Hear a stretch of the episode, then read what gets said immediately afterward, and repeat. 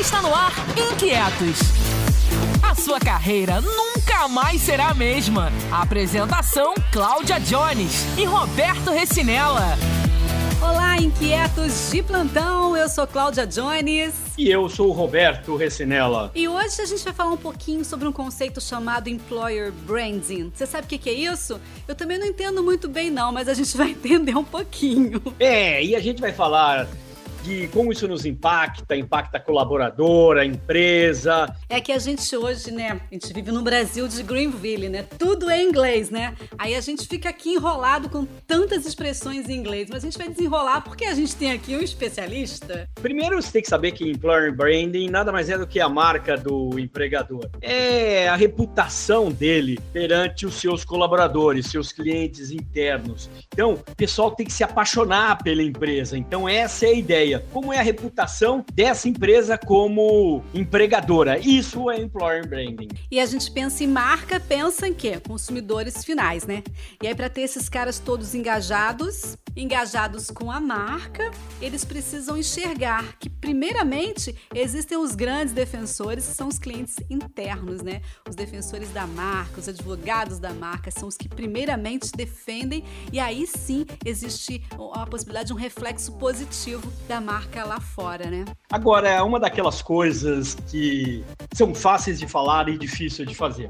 O RH, na verdade, ele quer atrair as melhores pessoas, né? Ele quer ter um dream team. E aí ele vai reduzir o quê? Aquele turnover e os desafios de contratação, porque existe um custo. Então ele quer aumentar a produtividade e diminuir os custos das pessoas entrando, saindo, de capacitação. Então, na verdade, ele quer criar um ambiente de grandão, que o colaborador, o cliente interno, tenha prazer, tenha tesão de trabalhar lá no sentido bonito da palavra. Então, eles querem que nenhum colaborador saia. Eles falam, o lugar que eu tô é maravilhoso. E as pessoas de fora falarem assim, mas por que você trabalha tanto? O cara fala, eu amo, a minha empresa é maravilhosa, ela faz coisas fantásticas para mim. Então é conquistar o coração do colaborador. Agora, como eu disse, é fácil de falar e difícil de fazer. É verdade, difícil mesmo. E quando a gente fala em reputação, né, Recinela, a gente quer mais um sucesso daqueles, né? Agora, como é que a gente consegue é, fazer com, com que haja um engajamento interno primeiro? Porque afinal de contas, são os clientes internos, né, os colaboradores que estão de frente, né, é, é, transformando aquele serviço, aquele produto para fazer um grande diferencial na vida dos clientes externos, né? Como é que a gente faz com que exista essa paixão que você falou? Conquistar a paixão é difícil e principalmente porque no início tudo é lindo, no começo tudo é maravilhoso no processo de entrevista. Tanto o colaborador fala que é o cara, é o melhor, que vai fazer a empresa ser a top das tops. A empresa também vai falar: nossa, você entendeu? Vai trabalhar na melhor empresa, no melhor clima. O negócio tem a ver com respeito, transparência, para você ter uma imagem de que o que você fala não é da boca para fora. Então existe um problema. Geralmente a empresa ela tem contratos psicológicos e que influenciam na cultura organizacional. O que significa isso? Que é falado uma coisa, mas é feita outra. E aí as coisas não encaixam. E aí, o colaborador faz o quê? Fica decepcionado. Esse é o grande desafio, é alinhar a comunicação, respeitar, ouvir as pessoas, valorizar as pessoas, para elas que realmente elas se dediquem por prazer para a empresa e que elas gostem de fazer aquilo. Isso que é difícil. E quando você fala em conquista, né, em conquistar, a gente precisa pensar em construir e, e, manter isso, né? Essa imagem positiva, né? Desde a entrevista, né, a qual você mencionou aqui, até a vida útil dele ali dentro dessa empresa, né? A gente podia de repente enxergar o employer branding como uma estratégia que visa realmente isso aí, construir e manter essa imagem positiva, não é só aplicar uma vez, mas uma estratégia. Sem dúvida, sem dúvida, Cláudia, foi muito bem assertiva a sua observação. A questão aqui que não é uma ação, é, é uma maratona, é uma jornada, é todo dia. Então, você pode estar fazendo as coisas maravilhosamente bem, a empresa tem isso todo descritivo, é lindo, mas de repente o seu gestor é um um cara catatônico, louco, entendeu? Não dá bom dia, tem transtorno bipolar. Quer dizer, ele não consegue manter que você se apaixone pela empresa. E de repente, você começa a perceber que aquilo é da boca para fora. Então nós temos que perceber que isso é todo dia e todo mundo tem que estar tá engajado nisso. Para quê? Para que a, a, os profissionais bem-sucedidos assediem a sua empresa, a sua organização para entrar lá, para fazer parte do seu quadro. O cara bater na sua porta e falar assim: eu quero trabalhar para você. Entendeu? Me paga menos, mas eu vou trabalhar e vou mostrar que eu sou bom, porque eu quero crescer nessa empresa, eu quero crescer na organização. Então, isso tudo tem que envolver todo mundo. Do presidente, do cara que está no topo da cadeia, organizacional até a Dona Maria que serve o cafezinho. E aí exige muito comprometimento e muito alinhamento de todo mundo. A cultura organizacional tem que estar toda imbuída nisso. Faz sentido, Cláudia? Faz total sentido, Recinela. Agora, quais são as melhores estratégias de employer branding? Vamos lá, Cláudia. A primeira coisa, você tem que pensar que a ideia é você diminuir o turnover, quer dizer, reduzir custo de recrutamento, aumentar a retenção de, de, desses talentos. Então, a pessoa querer ficar, não querer ir embora da, da sua empresa e ele divulgar a sua marca. Para você implementar isso, você tem que estar tá claro o seu objetivo, o que a empresa quer, tem a ver com cada missão, visão e tal. Mas ela tem que melhorar a atração dos candidatos para as vagas, porque o custo de recrutamento, geralmente nas empresas, é relativamente alto. Então você pensa, você investe para recrutar, para captar, aí você contrata, fica aqueles 90 dias e não é a pessoa. Então, quanto mais assertivo, melhor. E para isso, você também tem que melhorar o ambiente de trabalho, para você reter esses colaboradores e esse pessoal tá feliz. E ele chamar a gente, lá, esse cara, esse cidadão, ela, essa cidadã, ela se encaixa no nosso perfil vai ser maravilhoso ela trabalhar aqui. Então, você vai ter que fazer o quê? Melhorar a questão estrutural, a cultura, para que a empresa se torne esse ambiente que você define. Então você vai ter que definir um quadro, um diagnóstico, né, do, do que está a empresa, para onde você quer que ela vá. E em cima disso, você vai mesurar, vai ter investimentos, vai ter coisa que é só de estilo de liderança, é comportamental, é comunicação, é como é a transparência, como é a ética. Tudo isso faz parte de você mexer com, o branding. Senão, você vai fazer o que com a marca da sua empresa? Ela vai ser fake.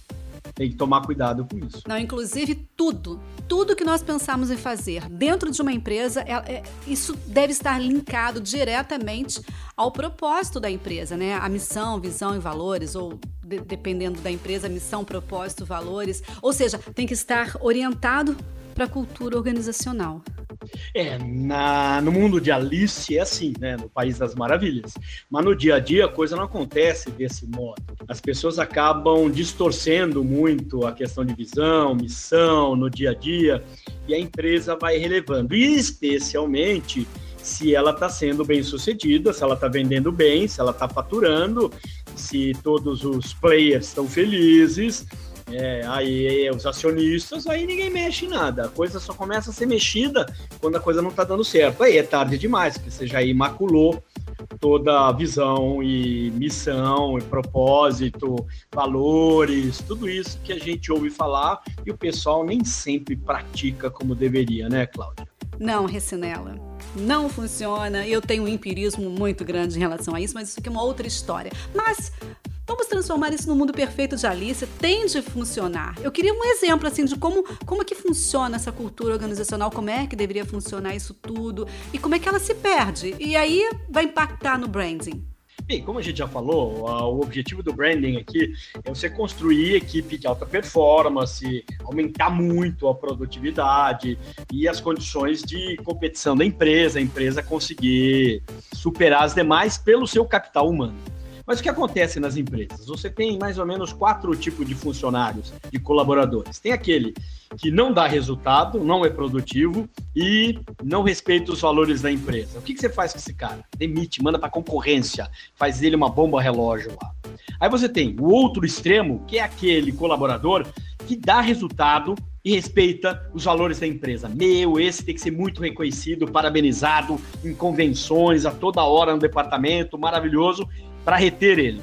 Aí você tem aquele que não está dando resultado ainda, mas respeita os valores da empresa. Esse tem que ser capacitado, treinado para quê? Para que ele se torne um funcionário um modelo, alcançando os resultados. Aí você tem aquele que realmente é um problema que destrói a cultura e destrói, destrói employer branding, que é aquele que alcança os resultados, mas não respeitando os valores da empresa. E aí, muitas vezes, esse cara está sendo é, parabenizado na convenção, vencendo prêmio, ganhando bônus, e todo mundo sabe que ele fez isso à custa dos valores, da missão, da visão da empresa. Aí você destrói todo o seu trabalho.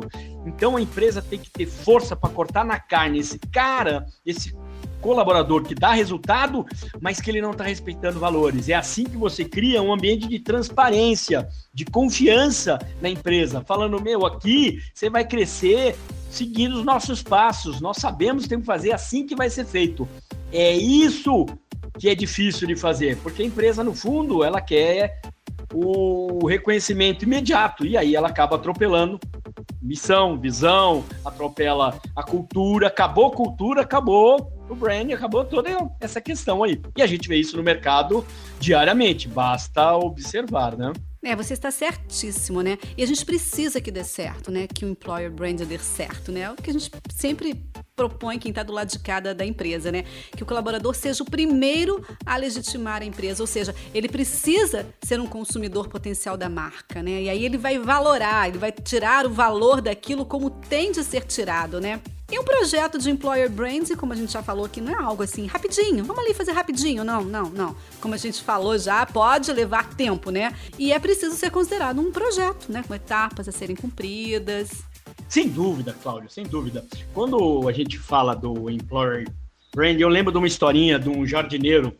A senhora contratou um jardineiro e ele faz, fez o serviço e depois pediu se podia usar o telefone. E ela permitiu, obviamente, e ele ligou e, e ela ficou ouvindo. E ele falou: Não, mas eu faço esse serviço assim, assim, assim. E aí a, a, pessoa devia responder no telefone que não queria, mas eu faço isso, isso. E ele foi escrevendo diversas coisas que ele faria, né?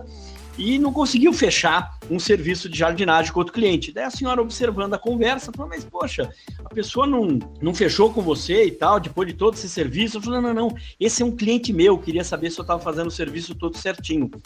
É isso que tem que acontecer. Tá? Então, de vez em quando, você tem que pegar o seu funcionário e ele falar bem, na hora que ele estiver no happy hour, na hora que ele estiver com os amigos, com a família, ele tem que vender a imagem da empresa fantástica e não ele chega lá falando, não aguento mais essa empresa e discorrer um monte de reclamação. É aí que tudo acaba. Eu tenho um bom exemplo de employee branding que é no recrutamento e seleção independentemente de quantas vagas existirem, sempre tem gente que menos gente, menos vagas do que gente. E as pessoas talvez não entrem. Qual a empresa que liga para esses funcionários, para esses colaboradores que não entraram na empresa e conversa com eles e dá um feedback do que aconteceu? Ninguém. Se alguém fizer isso, você nem vai trabalhar nessa empresa, vai falar assim: nossa, que empresa fantástica, como me respeitou. Coisa simples, né? Ah, dá trabalho da coisa mas é assim que você constrói a sua imagem. Dia a dia, construir imagem é difícil.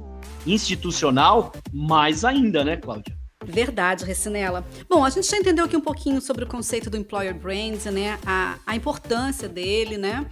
É, um pouquinho sobre como fazer também, mas eu queria umas dicasinhas finais assim para o povo e quem quiser depois tiver mais dúvidas, é só mandar pra gente que a gente refaz, faz mais um, um Employer Branding parte 2, não tem nenhum problema não, né? Eu acho que a maior dica de Employer Branding é uma só. É você incorpora o, o nome da empresa no seu sobrenome. Então, aonde você for, você leva a sua empresa. Então, quando você sai e conversa com seus amigos, todo mundo sabe que onde você trabalha, Cláudia. Então, você leva a sua empresa junto com você e as outras pessoas também. Então, você percebe nos olhos da pessoa quando ela não está satisfeita com o que ela está fazendo. Quer dizer, você já percebe que aquela empresa não liga nada para employer branding, porque a questão são justamente os colaboradores. Então é isso que você tem que prestar atenção, como você está tratando os seus colaboradores e como ele está levando o nome da sua empresa para os confins do mundo corporativo pelos confins do mundo do dia a dia dele. Perfeito, Recinela. Acho que a gente encerrou, você encerrou muito bem aí o nosso bate-papo de hoje sobre employer branding.